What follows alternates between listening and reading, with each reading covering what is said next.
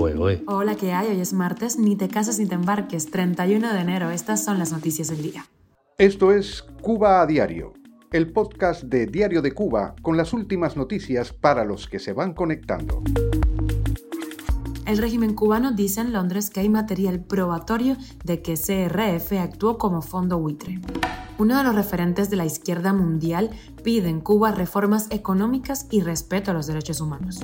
En Cuba se prostituye el derecho, denunciaron estudiantes de leyes de la Universidad de La Habana.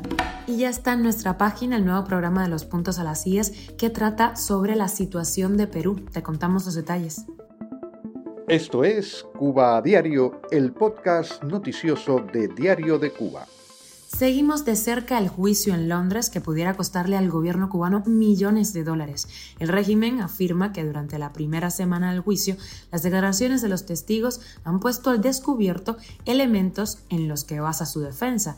La nota del vocero del régimen Humberto López, quien asiste al juicio, dice que en el material probatorio presentado resaltan correos electrónicos y numerosos documentos que muestran la actuación de CRF como un fondo buitre López fue, recordemos, el encargado de lanzar la campaña de desinformación del gobierno cubano sobre el juicio en el noticiero estelar de la televisión estatal antes de que arrancara esta querella. Según López, CRF pretendió adquirir ilegalmente dos títulos de deuda cubana a bajos precios y condicionar posibles acuerdos con el Banco Nacional de Cuba y la República de Cuba como única opción para evitar la demanda que, bueno, finalmente ha terminado en juicio. Algo que realmente no prueba que no sean acreedores legítimos de la deuda. De hecho, CRF reconoció en un momento que intentaron llegar a acuerdos con autoridades cubanas porque la vía jurídica siempre es mucho más larga. CRF alega que es acreedor legítimo de dos deudas contraídas en la década de 1980. En el juicio, los demandantes mostraron como elemento probatorio el documento emitido por un funcionario del Banco Nacional Cubano, en el que se daba el presunto consentimiento del banco y por ende del gobierno de Cuba.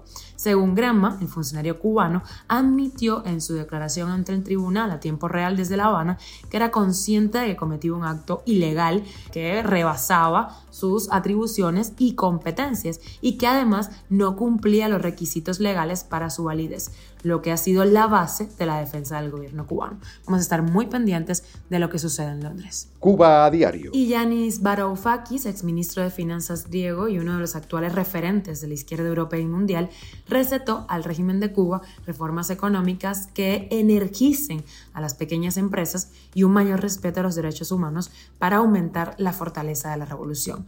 De acuerdo con el reporte de EFE, el también profesor universitario y fundador del Movimiento para la Democracia en Europa, dijo en su primera visita a la isla para asistir a la quinta conferencia para el equilibrio del mundo, se reunió con la ministra de Finanzas y Precios, Macy Bolaños, así como con, con miembros del Buró Político del Partido Comunista de Cuba. Les planteó, dice, la problemática de los derechos humanos y abogó por recuperar para la izquierda el concepto de libertad, algo que consideró que se perdió en favor de la derecha en el siglo XX a causa del Gulag y de la tendencia de la izquierda de crear campos de concentración para su propia gente. Y estudiantes de la Facultad de Derecho en la Universidad de La Habana denunciaron en una carta colectiva que enviaron de forma anónima su desacuerdo con la formación que reciben en una institución donde no se encaran las violaciones de los derechos humanos que comete el régimen de Cuba ni se abordan los desafíos que ellos suponen para el sistema de justicia. Los firmantes aseguran haber matriculado con tremenda ilusión de estudiar una carrera de prestigio antes de descubrir que no puede haber justicia donde se prostituye el derecho.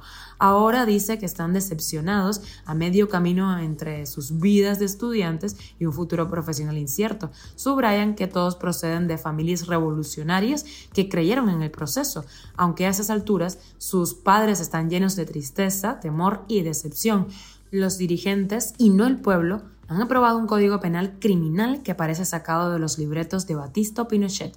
Dice la carta. Cuba a diario. América Latina ha vivido meses convulsos, las elecciones en Brasil y el posterior ataque a los poderes del Estado, la crisis en países con gobiernos totalitarios como Cuba, Venezuela y bueno, lo sucedido en Perú, en donde el 7 de diciembre Castillo fue destituido por el Congreso y detenido poco después de que él intentara disolver dicho Congreso.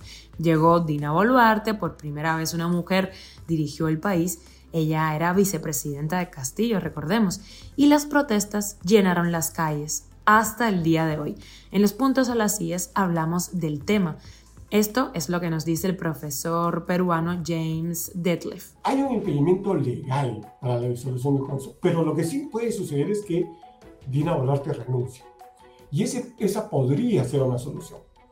Porque si ella renuncia, como ya se dijo, se tienen que llamar a nuevas elecciones mucho más rápido es bien posible que no se logre que las elecciones se adelanten para el 2023, que es lo que la gente está pidiendo. Es bastante posible que ni siquiera se ratifique para el 2024. Es decir, se está pensando en que posiblemente nos tengamos que ir hasta el 2026. Y yo, el país no va a matar hasta el 2026. Y de extra miramos al mundo. Popurrí de noticias. Un ataque suicida ha dejado 61 muertos por el momento en una mezquita de Pakistán. Una explosión dentro de una sede policial durante las oraciones del mediodía hizo que un muro colapsara sobre los asistentes. Hasta ahora ningún grupo se ha atribuido la responsabilidad. Ya la ONU ha condenado ese atentado que además de los 61 fallecidos ha dejado a 150 heridos por el momento y la Corte Internacional de Derechos Humanos ha condenado a Colombia por exterminio del partido Unión Patriótica. El plan de exterminio del partido fue ejecutado con violaciones a los derechos humanos de unos 6.000 integrantes y militantes durante más de dos décadas, a partir de mediados de los años 80. Esto es Cuba a Diario, el podcast noticioso de Diario de Cuba, dirigido por Wendy Lascano y producido por Raiza Fernández. Gracias por hacernos parte de tu rutina, por informarte con nosotros. Recuerda que estamos contigo de lunes a viernes en Spotify, Apple Podcast y Google Podcast, Telegram y síguenos en redes sociales. Yo soy Wendy Lascano y te mando un beso enorme. Que pases un feliz día.